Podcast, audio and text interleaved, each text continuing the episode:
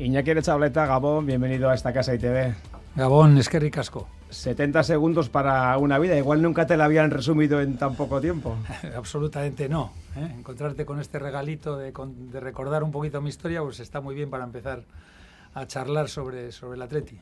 Y por cierto, seguro que muchos de estos oyentes y de los socios a los que os dirigís buscando el, el voto a los tres candidatos han soñado con jugar en el Athletic pero poquitos habrán soñado con ser presidente. ¿De dónde viene ese sueño? Pues la verdad es que no lo sé, pero la realidad es que yo creo que desde joven me vi incapaz de, jugar en el Atleti y en consecuencia tiré por otro lado. Como es mi pasión y es mi ilusión el Atleti de toda la vida, pues dije, igual por la vía de la gestión, igual tengo más fácil el camino. Y mira, a los 63 años aquí estoy. Bueno, una entrevista en la que también van a estar nuestro compañero Alberto Negro, la voz del Atlético en Radio Euskadi, Alberto Gabón. Caiso Gabón. Y Diego Arambalza, jefe de deportes de esta casa. Diego, Gabón. Hola, ¿qué tal, Gabón? Alberto. Bueno, pues yo quería cuestionarle un poco en este, en este sentido a Iñaki, Iñaki Gabón. Eh, sois tres candidatos los que os vais a presentar en la pugna por el sillón electoral de, mm, de Ibaigán, el sillón, el sillón presidencial. A los otros dos parece que les han tenido que convencer para presentarse. Tú, sin embargo, eh, como decimos, lo llevabas dentro y desde hace mucho tiempo. Sí, pero también me han convencido. ¿eh? O sea, quiero decir que... Ha habido un último empujón. Sí, ha habido un último empujón eh, que fundamentalmente ha sido de, un, de una cuadrilla de gente que me ha venido a buscar y un empujón a última hora también familiar, ¿no? Porque la realidad es que desde que dejé las labores ejecutivas en el Grupo Vocento, cuando cumplí 62 años en febrero del año pasado, pues estaba viviendo una vida mucho más tranquila, con muchísima menos responsabilidad, con mucho tiempo para mí, y para disfrutar de lo que realmente me gusta, el tiempo libre.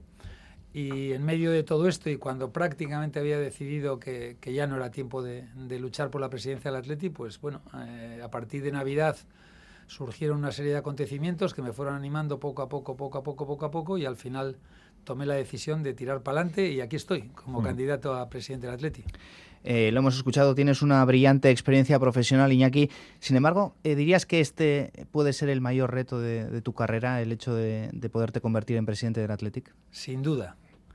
He gestionado una empresa, eh, en algunos casos, de más de 4.000 trabajadores, en situaciones complejas, con una crisis mediática tremenda, con un cambio de paradigma en el mercado de la comunicación absoluto, con pasar de lo analógico a la digital por ser rápidamente gráfico pero esto es otra cosa.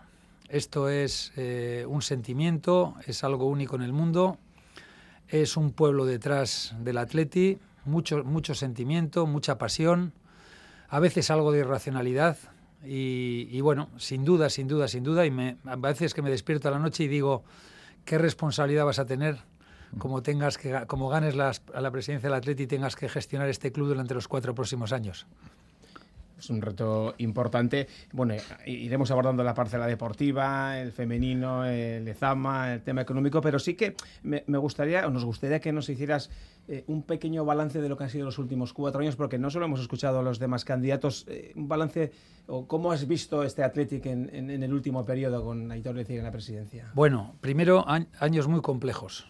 Lo que hemos vivido ya no solo en el mundo del fútbol, sino en la vida normal de cada uno, yo creo que ha sido terriblemente complejo. Yo lo he vivido como director general del Grupo Vocento parte de ese tiempo. Lo que ha pasado no ha tenido parangón en la historia reciente con, con todo el tema de la pandemia. Y bueno, a la hora de hacer balance un poquito de estos últimos años, nos encontramos, creo yo, con un primer equipo que es competitivo, que ha luchado hasta último momento por Europa y ha estado peleando por la Copa. Eso tiene que ser un poquito los objetivos del Atleti. Es una pena que nos haya faltado la guinda. Por tanto, yo creo que en el aspecto deportivo estos cuatro años nos han hecho volver a competir seguramente mejor que lo hacíamos quizá los últimos años a pesar de que llevamos cinco años sin clasificarnos para Europa, pero creo que en estos momentos el resultado final es que tenemos un equipo, yo creo que competitivo. Creo que la llegada de jóvenes, esos brotes verdes que vemos en estos momentos, creo que es positivo. Creo que en el plano económico la situación es diferente, creo que es bastante compleja, sobre todo mirando al futuro, no tanto la fotografía actual, que es buena porque tenemos caja y tenemos patrimonio, pero la realidad es que hemos perdido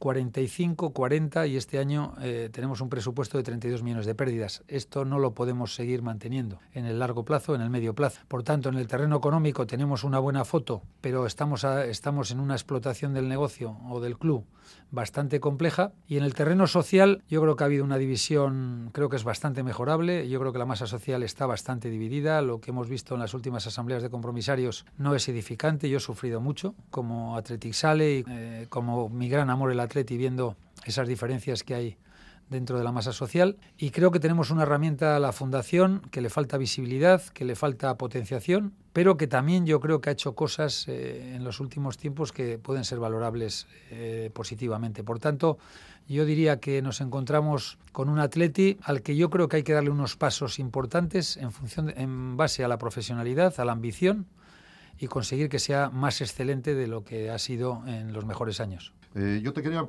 cuestionar ahora sobre un asunto pues, de plena actualidad. Eh, eh, estás con nosotros, eh, primera entrevista que hacemos a los candidatos. Se habla mucho de la posibilidad de debates, de no debates. Una candidatura, la de John Uriarte, dice que se ha puesto en contacto con el Colegio Vizcaíno de, Periodistas para organizar un debate. ¿Qué opinión te merece a ti todo esto? ¿Habéis llegado a algún tipo de acuerdos? Ya sé que habéis sacado un comunicado esta misma tarde. cómo valoras esa, situación de afrontar vuestra realidad hacia los medios de comunicación y por ende hacia, hacia los socios? Mm, bueno, aquí hay dos temas. En primer lugar, nosotros desde hace días que nos han pedido algunos medios ir a posibles debates, perdonar, eh, hemos dicho que sí. Nosotros nos parece que debatir sobre las ideas, sobre el proyecto, que nos conozcan también todos los oyentes o, todos los eh, televidentes de televisiones, radios, incluso periódicos, nosotros estamos dispuestos a todo. Lo que no nos parece correcto es que un candidato eh, prepare eh, un debate, con, aunque sea con el Colegio Vasco de Periodistas, y nos remita un tuit. Yo creo que lo razonable, si quiere hacer eso, es que se ponga en contacto con las otras dos candidaturas y debatamos o lleguemos a un consenso de hacer una cosa de este tipo, un debate, que no me parece ni bien ni mal. Nosotros iríamos a todos los que nos pidan. Pero dicho esto, me parece que la forma de proceder no es correcta y así lo hemos dicho en la información que hemos sacado esta tarde. Los avales en este sentido, Iñaki, siempre se han entendido en clave primarias. Presentaste 2.987 firmas válidas por las 4.054 de Barcala y las 6.041 de, de Uriarte. ¿Crees que hay que realizar una lectura que vaya más allá de, ese dato? O preguntado de otra forma, que vas por detrás en la carrera electoral y que te toca remontar? Bueno, desde, desde nuestro punto de vista no es así, porque todavía no hay proyecto, todavía no hay nombres, todavía no se ha llevado a cabo ninguna información al socio, por lo tanto, Creo que, no son unas primarias, no voy por detrás de ningún candidato. Y es más, nosotros nos habíamos puesto un objetivo de conseguir 3.000 firmas. Entregamos 3.304, luego había algunas que pues, tenían problemas con el DNI o tenían problemas de duplicación. Y la realidad es que nosotros eh, nos habíamos planteado esta parte de los avales o de las firmas como la clasificación que tienes que hacer una mínima para ir a una Olimpiada o a un Mundial y con conseguirlo nos parecía que era suficiente y eso es lo que hemos hecho. Por cierto, una de esas firmas ha sido la de Ander Herrera y muchos ha hablado sobre bueno, una vinculación a, tu proyecto deportivo. Él ha dejado claro que quiere seguir en París, pero no sé si te sorprendió el hecho de que... Me sorprendió, me sorprendió todo.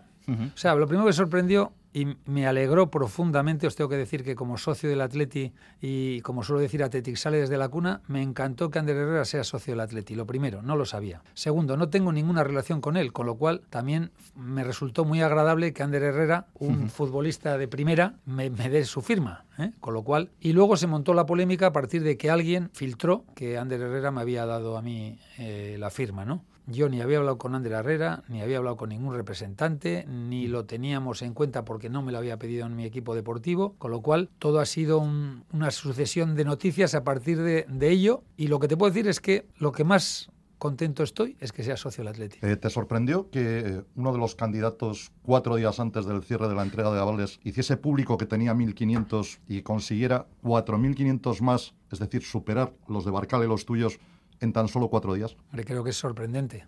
Pero es que yo creo que sorprendió con toda la gente, personas del Atleti o personas no del Atleti, con la que hablas de ese tema, pues evidentemente si estás poniendo en un marcador que tienes 1.600 y cuatro días después tienes 6.200 y sabes la dificultad que tiene la recogida de firmas, pues sorprende. Pero bueno, supongo que habrá tenido un procedimiento eh, adecuado y muy novedoso para conseguir esos 6.200 avales. Antes de ir con la parcela deportiva, una cuestión más. Voto por correo. Has dicho que todavía no se están dando nombres, proyecto a cuentagotas. Se cierra el viernes el plazo del voto por correo. ¿No es un poco quizá discriminar a esos socios que tienen que decir que van a votar? En unas fechas en las que puede haber bastante voto por correo? Bueno, a mí personalmente todo el proceso electoral, desde la recogida de firmas hasta el voto correo, me parece que es un ataque contra, contra todo lo razonable que se pueden hacer las cosas, ¿no? De hecho, en nuestra primera entrevista que tuvimos con el secretario del club, me llegó a decir que, bueno, las cosas son así, quizá las podíamos haber cambiado, siempre estamos cuando tenemos unas elecciones que las vamos a cambiar y al final no se cambia. Es un proceso de verdad que, eso sí, si gano, me comprometo a cambiarlo, pero urgentemente, urgentemente. No puede ser que la recogida de firmas sea así. Yo creo que con los nuevos estatutos hemos dado pasos adelante para modernizar todo lo que tenga que ver con lo que es los procedimientos administrativos dentro del Atleti. Y respecto al voto por correo, eh, pues bueno, eh, ya para empezar es lo suficientemente tortuoso como para saber que no sé cuántos van a poder votar por correo, sobre todo si viven fuera. Otra cosa es la gente que está aquí y se marcha, que todavía puede pasar por el club. Intentaremos darles la mayor información posible antes del día que vence, pero tenemos que jugar con todos los plazos y sobre todo tenemos que jugar con realizar las cosas adecuadamente y no adelantar nombres cuando todavía no estamos seguros al 100%. Esto quiere decir que va a haber gente que vote por correo sin tener no solo toda la información de Iñaki Arechavaleta, eh, probablemente tampoco la de los otros candidatos. Posiblemente pueda haber, pero yo creo desgraciadamente que no serán muchos los que voten por correo, creo, por la sencilla razón de que el procedimiento es muy complejo. En cualquier caso, yo creo que también ya tienen una serie, hombre, no tienen el nombre del entrenador, no tienen mucho proyecto todavía visto, pero bueno, hay algunos datos ya en cuanto a, la composición de las planchas, algunos datos que, sean, que, que de alguna forma surgen, que pueden ser suficientes para creer en la garantía que te da determinada plancha para llegar a ser presidente del Atleti. Iñaki, ¿crees que estas elecciones las van a ganar los, los nombres, que el entrenador y los fichajes, el director deportivo, van a marcar la diferencia? Bueno, a mí me gustaría que, fuese más el proyecto y, el equipo, ¿no? Como lo he dicho alguna vez, nos parece que tenemos un proyecto de muy alto nivel y tengo un equipo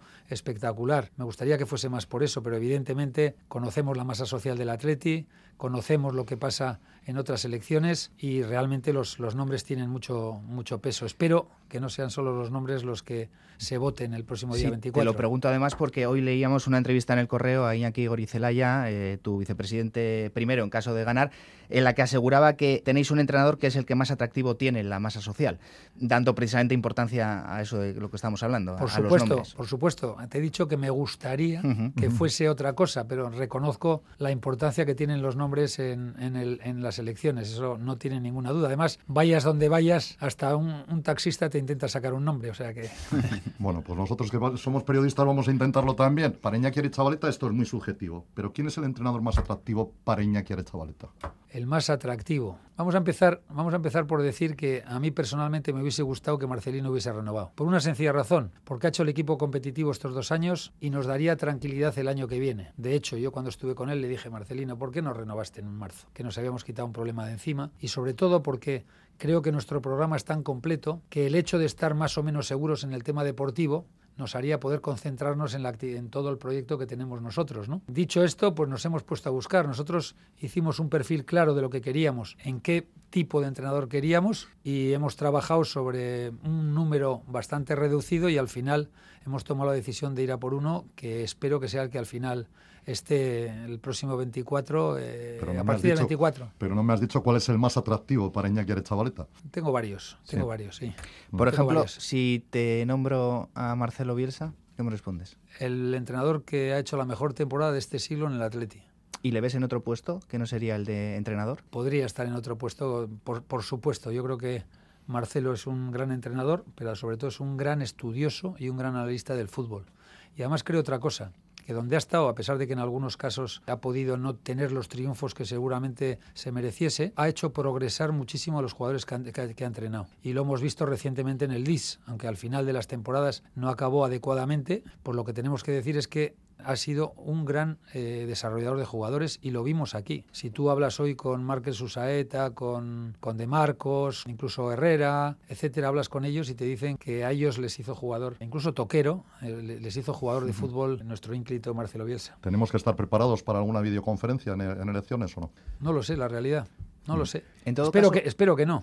¿Hasta cuándo crees que puedes apurar eh, esa baza del nombre, ese nombre tan atractivo que Vuelvo a repetir, no estoy apurando. Quiero estar seguro de que tengo los nombres que tengo y en el momento que esté seguro lo diré. No es un tema de apurar, es un tema de tener las cosas bien atadas. ¿Y está atado o cerrado? La diferencia, el, matiz es importante. Eh, diríamos que está apalabrado. ¿Eh? Para mí es suficiente, pero no es garantía. más cuestiones. ¿Está el Atlético en condiciones de afrontar a día de hoy un fichaje de 30, 40, 50 millones de euros? Por supuesto, por supuesto, siempre que mejore la plantilla. Yo creo que este es un hecho eh, muy importante. Nosotros vamos a ser ambiciosos a la hora de confeccionar la plantilla del, curso que viene, aunque la realidad es que tenemos pocos, pocos lugares donde, donde realmente buscar. Yo creo que de todos es conocido lo que podemos fichar más o menos. Puede haber cosas en las cuales puedan ser un poquito más agresivas y más de dinero, pero por debajo de, de, 30 millones puede haber bastantes posibilidades con tres o cuatro jugadores. Y por ejemplo, lo que no podemos hacer es fichar tres de 30 millones, pues eso es imposible, ¿no? Ha salido a la palestra que el Madrid pone en el mercado a, a Odriozola. Podría ser uno de ellos, sí. Álvaro que lo pone el mercado. Sí, parece que le quiere dar salida en Madrid. Podría ser un jugador, por, ejemplo, por supuesto. Temporada, sí, sí, ha hecho buena temporada, ha hecho buena temporada. Conozco, conozco el tema de, de. El día 25 de junio ¿qué supondría para Iñaki Chavaleta los nombres de Ander Capa y Íñigo Martínez? ¿Currar a saco por ellos? Por supuesto. De los por supuesto, sí. En el tema de Ander Capa, porque es una petición expresa, expresa perdón, del equipo deportivo, eh, renovar a Capa. Eh, y en el caso de Íñigo Martínez, porque creo que es un activo terriblemente eh, relevante en nuestra plantilla actual. ¿Qué te dice que un candidato también quiera buscar el consenso en, la cuestión capa? Yo a mí me, por lo menos me sorprende.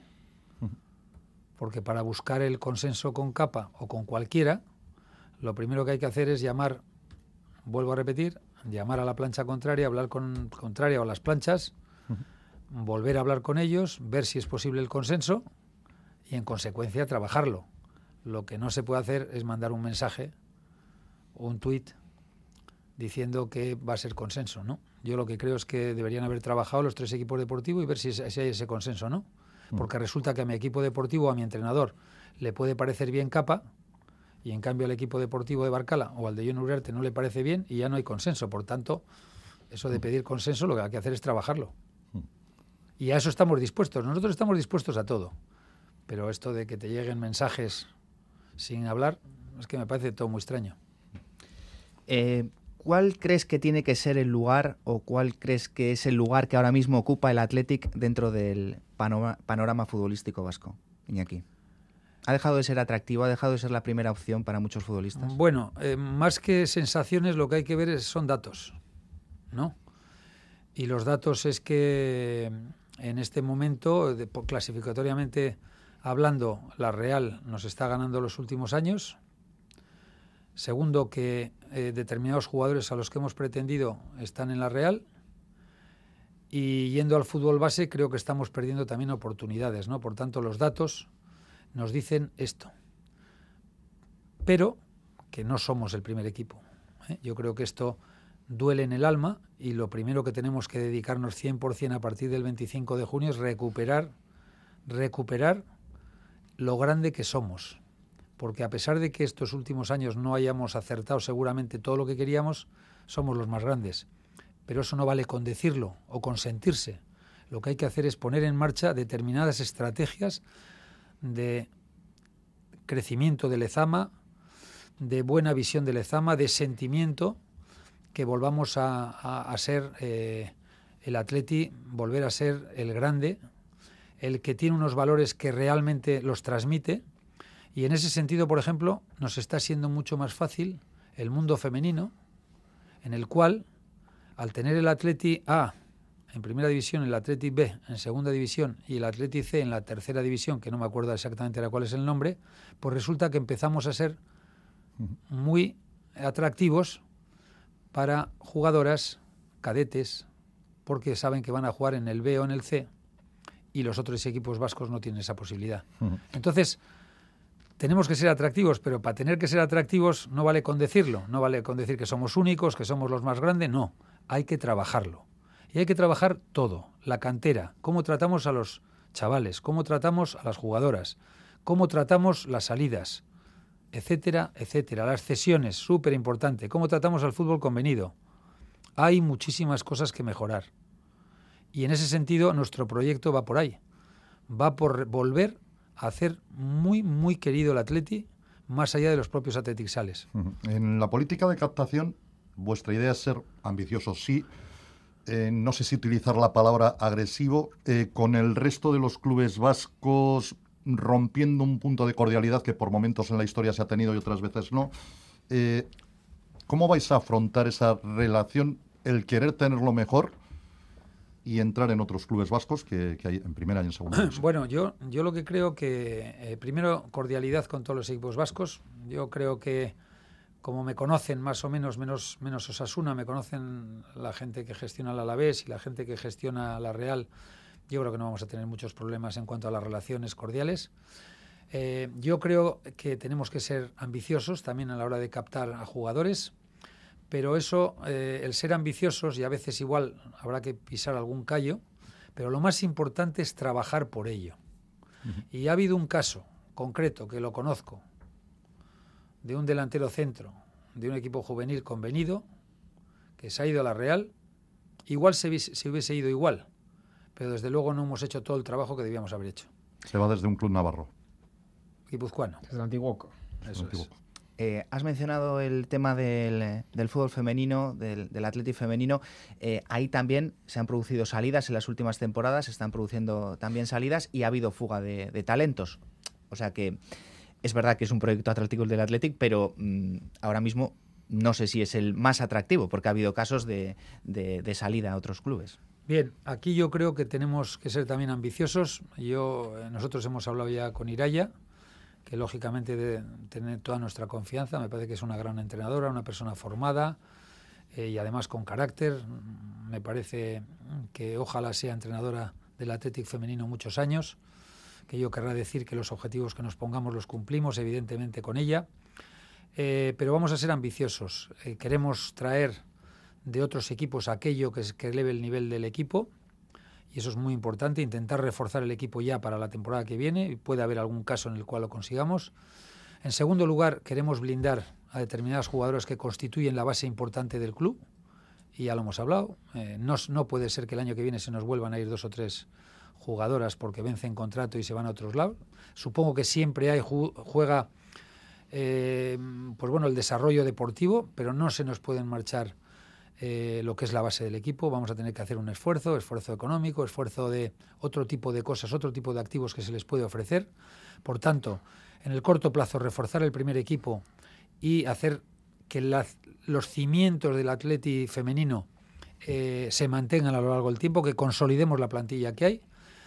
Eh, vamos a trabajar también, y para eso hemos traído a un experto americano en metodología y en desarrollo y aceleración del crecimiento de las mujeres en el fútbol, que lo presentamos, yo creo que fue el, día que hicimos la presentación de la, de la plancha, una persona que nos merece todo, todo el reconocimiento y que parece que va a potenciar un poquito todos esos procesos metodológicos. Y, luego vamos a trabajar también en lo que es el fomento del fútbol femenino. Creo que tenemos pocas fichas, y además con una tasa de abandono del fútbol femenino muy elevado.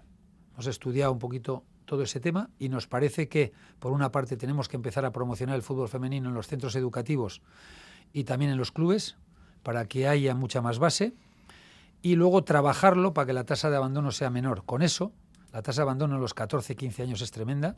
Por tanto, llegar a una, a una base ya trabajada, que llega a los 16 años, ese momento en el cual es, creamos el, el momento realmente importante para que una, eh, una casi jugadora se convierta en jugadora, pues que tengamos mucha más, mucho más número y con lo cual conseguir más calidad y tener reforzar los equipos. Con Josimer e Iraya, la tercera pata sería Joseba Aguirre.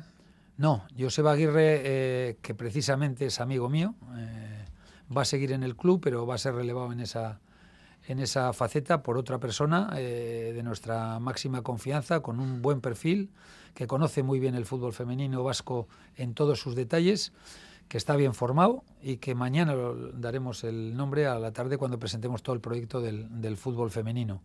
Joseba Aguirre es muy amigo mío, fui su entrenador en la selección vizcaína de futbito, he hablado con él, le he dicho que, que se, queda dentro de la disciplina del club en otras funciones, que ya la hablaremos con él, y lo que tratamos es de potenciar un poco, darle un poquito de savia nueva. ¿no? Eh, Joseba llevaba ya entre entrenador y, y coordinador yo creo que siete años me parece, ocho años, y bueno, queríamos darle una vueltita a este tema, pero desde la máxima credibilidad que nos da Joseba, porque es una gran persona y un gran profesional.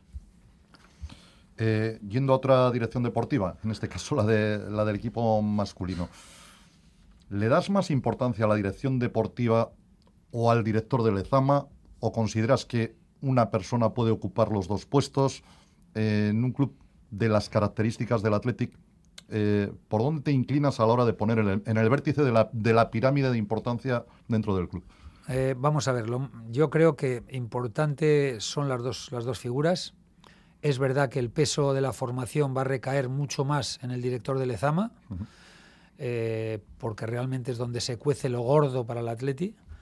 Los grandes temas se cuecen en Lezama, hay que reconocerlo, pero queremos tener un director deportivo también con mucha experiencia en el terreno formativo, pero que también conozca eh, el mundo del fútbol, no tanto para fichajes como para todo lo que tenemos que hacer eh, que tiene que ver con, contactos con, el fútbol europeo, con otros clubes, a la hora de cesiones. Yo creo que vamos a cambiar muchas políticas en ese sentido, que tenga que ver con la formación de jugadores, perdón, con la formación de los jugadores a todos los niveles en otras cosas. Y nos parece además y además que se preocupe del primer equipo, mientras que el director de Lezama tiene que ser director de Lezama 100%. Bueno, nos quedan como 10 minutos de, entrevista, Diego. Eh, cuestiones económicas también son importantes, ¿no? Sí, por ejemplo, eh, ha habido un mantra en los últimos tiempos en el Athletic, que es eso de cláusula o nada.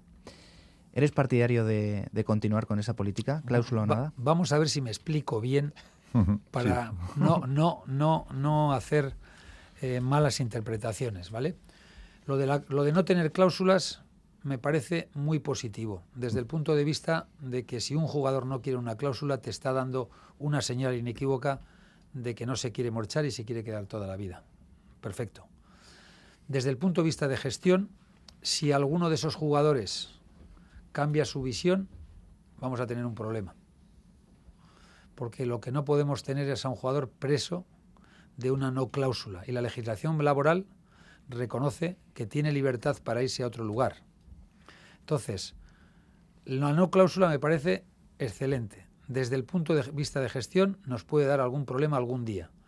Porque si, pasa eso con cualquier jugador que no tiene cláusula, que de repente le aparece un club que le sacia deportivamente y que él ve la posibilidad de ganar, un, por ejemplo, una Champions y se va y no está tasado, no le podemos retener contra su voluntad, no le podemos retener y va a ser un juez el que diga el, precio de ese jugador, que tendrá que ver seguramente con el daño que produce ese jugador a la plantilla actual. Depende el tiempo que le quede de, contrato, lo que gane, etcétera, etcétera, etcétera. Entonces, yo lo único que quiero eh, comentar a, a la audiencia y a todos los socios del Atleti es que, de corazón, a tope con las no cláusulas, desde el punto de vista de gestión, nos puede producir problema algún día. Habrá que sopesar en cada momento si utilizamos una cláusula o no utilizamos una cláusula. Y al final será, como todo, eh, un acuerdo entre la parte contratante y la parte contratada. Yo creo que, Diego, en cualquier caso, la pregunta te la lanzaba por otro lado. Eh, en épocas anteriores, con directivas anteriores, han llegado ofertas del extranjero y solo se ha permitido salir a jugadores a través del abono de la cláusula. En ningún momento se ha negociado desde el club esa cantidad de, cláusula. Hablo de Javi Martínez, hablo de Ander Herrera, hablo de, de Kepa Rizabalaga. Creo que ibas un poco por ahí, ¿no? Sí, Bien, bueno, esa me parece una excelente política. Una excelente política. Salvo, vuelvo a repetir, porque yo creo que cada el análisis hay que hacerlo en cada momento y en cada oportunidad. Salvo que de repente venga una oferta Imaginemos que hay una cláusula de 60 millones, llega una oferta por 40 millones y resulta que tienes detrás dos o tres o cuatro que te pueden cumplir eh, esa sustitución. Pues entonces igual hay que estar dispuesto a negociar. Si es de primer nivel y lo vas a perder, también hay que, hay que ir a la cláusula. Yo creo que eh, ponerse reglas fijas eh, ni en la empresa, ni en el mundo del fútbol, ni en nada. Yo creo que cada situación es cada situación, cada contratación es cada contratación y cada oportunidad es cada oportunidad. Y hay que tomar la decisión en el momento que te venga. Y a veces acertarás y a veces errarás. Y ya sé además que encima estaremos en el juicio no solo de los 45.000, 44.000 y pico socios, sino de los medios de comunicación y de todos los atletixales. Pero al final uno es el que toma la decisión o un mm. equipo. Iñaki, ¿cómo se puede conseguir equilibrar gastos sin jugar en Europa? Bueno, yo eh, supongo que me lo habréis ido decir. A mí no me gusta lo del déficit estructural. No me gusta. Porque si tienes déficit estructural continuo, solo puedes vender activos para equilibrar o cerrar la persiana. ¿Vale? O después de vender todos los activos, cerrar la persiana. Entonces, yo creo que tenemos que ser fuertes económicamente por una razón y la razón es mantener todo el talento que creemos o que fichemos. Por tanto, a mí me parece muy importante, y sé que a la masa social a veces estas cosas le importan un poquito menos, porque ser fuertes económicamente nos va a permitir retener el talento. Y recordar que a lo largo de la historia el Atleti ha vendido jugadores muy importantes por necesidad. Y eso es algo a lo que este grupo y esta junta directiva se niega. Y por tanto vamos a a presentar un proyecto a cuatro años económico que equilibre las cuentas sin ir a Europa. Vamos a presentar un plan a cuatro años y nos examinaremos año a año. En la primera asamblea de compromisarios donde presentemos el presupuesto presentaremos un plan económico a cuatro años. Y nuestra idea es equilibrar. Y cada año nos examinaremos y diremos, oye, no hemos llegado a esto, nos hemos equivocado en esto y presentaremos al final del primer año otro presupuesto y ya el plan a tres años, que es lo que durará nuestra historia. Y lo que sí vamos a hacer, desde luego, es cambiar muchísimas cosas del club en cuanto a información y en cuanto a transparencia. Y por una sencilla razón, porque tengo una experiencia de haber gestionado una empresa que cotizaba en bolsa y que tenía a la CNMV, a los analistas, a los bancos y a todo el mundo encima cada trimestre. O sea que hacerlo cada año es un descanso. Eh, no quiero echarle agua al vino, pero el año que viene van a subir los costes de plantilla, indefectiblemente, porque los jugadores no se van a bajar el sueldo como se lo han bajado en dos oportunidades en los dos años anteriores debido a la pandemia. Y van a bajar los ingresos de, eh, vía socios porque hay unos descuentos para todos los socios que salen de, la grada de animación eh, para los próximos años. Con lo cual, allá estamos viendo, gastos de plantilla suben, ingresos por socios van a bajar. Eh, la ecuación se hace un poco más complicada todavía. Bueno, hay alguna sorpresa en este ejercicio que la, contaremos en su momento. Eh, en segundo lugar, yo te diría que tendremos que gestionar los costes de plantilla de la manera que sea. Yo no los veo que vayan a subir, no los veo de momento. Eh, ¿Vas a convencer a los jugadores que se bajen el sueldo otra vez? Bueno, eh, habrá que ver eh, cuál es la realidad y hacerles ver a, todos que si quieren, si quieren un proyecto a medio plazo o no quieren un proyecto a medio plazo. Con lo cual, yo creo que hay que hablar con los jugadores. Desconozco los contratos, también os tengo que decir, o sea que me puedo llevar alguna sorpresa. Pues hay que empezar a hablar más de objetivos en esos contratos. Bueno, yo, según Rafael Corta, le oí el otro día y dijo que hay contratos por objetivos. Yo, a mí me gusta más hablar de contratos variables en la cual en la cual los costes de la plantilla se gestionen con los ingresos que tenemos. Es decir, no es lo mismo quedar el 12 que el octavo, porque ya los, los derechos de transmisión cambian. No es lo mismo ir a Europa que no ir a Europa, porque tenemos otros ingresos. Entonces, a mí me gusta más de, de objetivos hablar de variables, que al final las los variables, evidentemente, tienen que ver con los objetivos. Pero ya nos dicen que se hacen, eh, lógicamente, contratos por objetivos. Entonces, como no los conozco, yo lo único que voy a hacer es intentar gestionar lo mejor los gastos de la entidad y, por supuesto, incrementar los ingresos para ser capaz de igualar en cuatro años, y me pongo cuatro años, no el año que viene va a ser imposible, el año que viene prácticamente el presupuesto vamos a tener pocas posibilidades de mejorarlo, aunque alguna sorpresa daremos. Y, y bueno, tenemos una tarea difícil, pero también pasa que dentro de los ingresos de los socios, a pesar de que, bueno, según nos dijo la directiva de Licegui a través de Yonander de las Fuentes, es que prácticamente no tenía impacto en las cuentas. Eso es lo que dijeron dijeron que no tenía impacto porque con los nuevos socios, con los descuentos y tal, prácticamente el, impacto era despreciable. Luego hay otro tema que hay que tener en cuenta, que potenciará los ingresos, que tiene que ver con los días del club, que además por estatutos los tenemos que meter dentro de las, de las cuotas. Creo que podemos conseguir ya este año algunos ingresos adicionales. Y bueno, a mí me gustaría bajar, eh, bajar los, los, eh, las pérdidas de 32 millones de este año, con 27 de utilización del fondo y 5 en resultados, que no sé cómo será al final del ejercicio, me gustaría irlos bajando eh, año a año hasta llegar a ese equilibrio en el año de, a los cuatro años. Y entre esos ingresos adicionales que, que, tendréis que buscar, dices que tienes alguna sorpresa todavía preparada, ¿entra la posibilidad de poner un apellido a Samamés? Por supuesto que entra, está recogido en los estatutos. Y ¿Pero a ti te gustaría? ¿Sería algo que estaría encima de la mesa? Estaría algo encima de la mesa con tres eh, condiciones. Primero, el nombre tendría que estar a la altura de San Mamés, con lo cual no digamos que es fácil, eh, pero tendría que estar a la altura de San Mamés. Segundo, tendría que tener un importe económico elevado que, no, que nos hiciese eh, de alguna forma necesario tomar la decisión a favor, aparte de la calidad de la marca, como he dicho, y en tercer lugar, eh, en todos estos encuentros que hemos tenido con la masa social, atletixales, peñistas, socios, lo que hemos visto es que es el, el, apellido de Samamés tiene mucha sensibilidad, con lo cual haríamos un referéndum. Alberto, estamos ya prácticamente fuera de, de tiempo. ¿Alguna cosa más que quieras cuestionar a Iñaki? Bueno, pues eh, tienes un cronograma para decirnos cuándo vas a llegar a, a desvelarnos definitivamente los, los nombres. Los famosos nombres. Bueno, eh, los que todo el vuelvo, mundo espera, los que te pregunta el vuelvo, taxista. Vuelvo, vuelvo, a repetir que cuando esté, o sea, iremos eh, desengran de alguna forma eh, dando publicidad a los nombres en el momento que vayamos cerrando eh, los temas. yo espero dar el entrenador cuanto antes, cuanto antes, porque yo creo que está ya la petición es, es importante. Mañana ya os digo, mañana va el proyecto femenino. Tenemos fechas para el proyecto económico sobre la marcha que lo haremos esta semana seguramente el proyecto social finales de esta semana o la que viene y espero antes eh, por lo menos dar el, el, el entrenador eh, a, a, todo el público porque creo que lo está esperando. Uh -huh. Te quitarás bueno. un peso de encima. Se nos queda un poquito fuera en la cuestión social, esa transformación digital, la investigación, pero bueno, ya lo iremos conociendo de, en vuestra, de vuestra boca. Iñaki de Chavaleta, gracias por estar esta noche aquí en Radio Euskadi. Muchísimas gracias a vosotros, espero que os haya agradado y, y poner eh, algo sobre la mesa, ¿no? Eh, el tema que nosotros vamos a estas elecciones sin ningún tipo de ataduras. Somos un grupo que ha congeniado muy bien y donde la, cali la calidad humana está por encima de todo, además de la profesional. Eh, hemos intentado hacer una plancha que sea que represente un poquito la masa social y en este sentido tenemos edades desde los 33 años hasta mi edad.